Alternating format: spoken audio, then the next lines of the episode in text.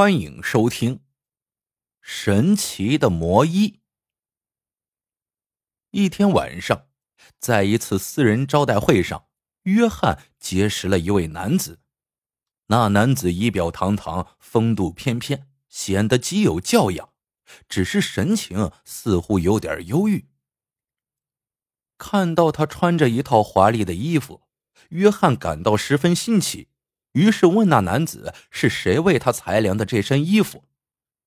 那男子诡秘的一笑。那是一个奇才，他叫科尔蒂塞拉，住在费拉拉街十七号。不过几乎没有人认识他，因为缝制衣服他只是心血来潮时才干干，而且他只接待为数不多的几个顾客。如果你感兴趣，尽管去试试好了。约翰果真来了兴趣。收费很贵吧？男子摇摇头，却说：“他这套衣服是那奇才三年前给他做的，但时至今天，那人还没有给他记过账单，要过一分钱。他也正纳闷呢。”第二天，在费拉拉街十七号，约翰找到了一栋毫无特色的房子，见到了科尔蒂塞拉。这是个小个子老头，头发漆黑，像是染过的。老头似乎对约翰的来访很高兴。约翰向他解释自己是如何获知他的地址的，接着夸他的手艺，最后请他替自己也做一套。约翰选了一段灰色的高级料子，紧接着科尔蒂塞拉给他量了尺寸。并且主动提出愿意到他家里来替他试装。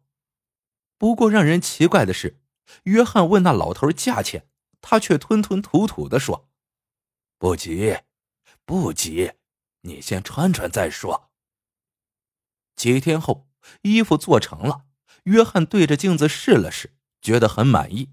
他问科尔蒂塞拉多少钱，老头再一次诡谲的笑笑。过几天。咱们再谈价钱，好不好？约翰再一次感到奇怪，难道这个老头想白送自己一套衣服不成？这一天，约翰穿着这件新衣上班了。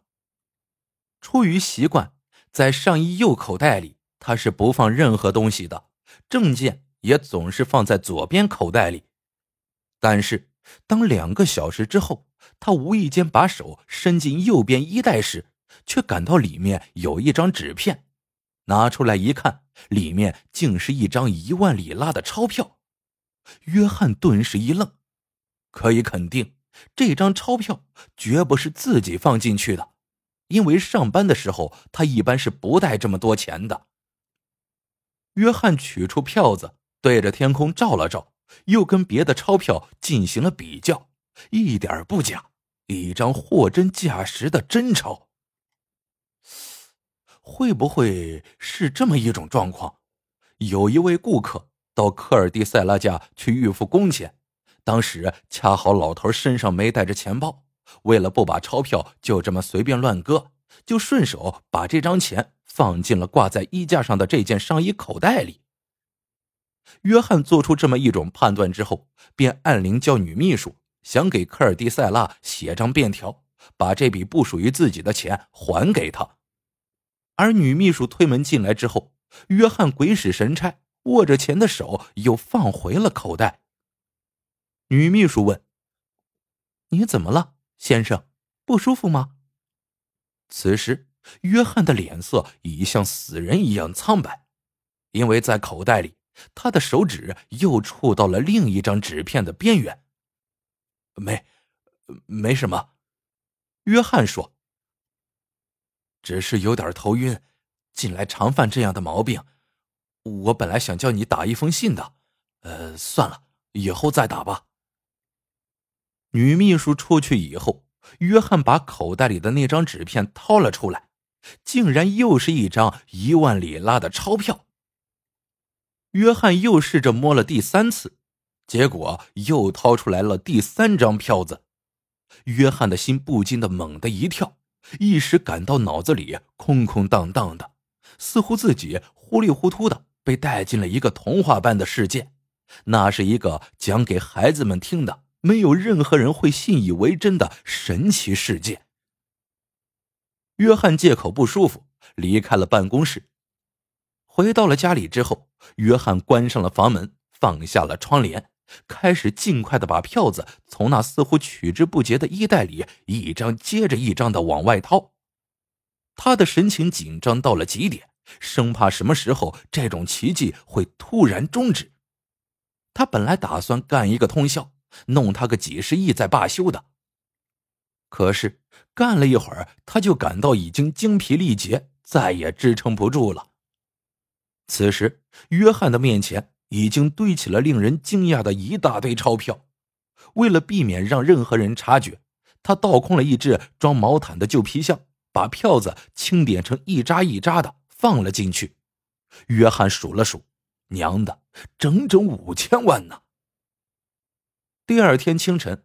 约翰醒来，看了当天的晨报，报上有一条醒目的新闻：昨晚发生抢劫案。这则消息几乎占了整整一个头版。一家银行备有装甲小卡车，在各分行转了一圈，收进了当天的现款，准备交总行的时候，在帕尔马诺瓦大街遭到了四个匪徒的袭击，现金被抢劫一空。当警察赶到出事地点，其中一名劫匪为了夺路逃逸而开了枪，一个无辜的行人惨遭不幸。尤其使约翰震惊的是，那笔被盗现金的数字不多不少，恰恰是五千万，正是昨晚他那笔钞票的数目。有这么巧的事儿？这让约翰有些困惑，也有些茫然。欲壑难填，当天晚上。约翰又干了起来，这次约翰平静多了，神经也不那么紧张了。在上次财富的基础上，他又增加了一亿三千五百万。那天晚上，约翰怎么也合不上眼睛，他要揭开一个秘密。天刚发亮，他就从床上一跃而起，穿上衣服，冲出门去买报纸。一看报纸，约翰又惊呆了。报上刊登了这样一则新闻：由于油库着火，引起了一场严重的火灾，把经克洛罗大街正中一段的一栋大楼几乎全部吞噬。楼内一家房产公司装有一亿三千多万的现金保险柜也付之一炬。救火时有两名消防队员以身殉职。约翰惊呆了，他突然悟出一个事实。每次他从上衣口袋里弄出一笔来路不正的钱，世界上就会发生一起伴随着痛苦的丑行。他那上衣里面的钱，全是来自罪恶，来自鲜血，来自绝望，来自死亡，来自地狱。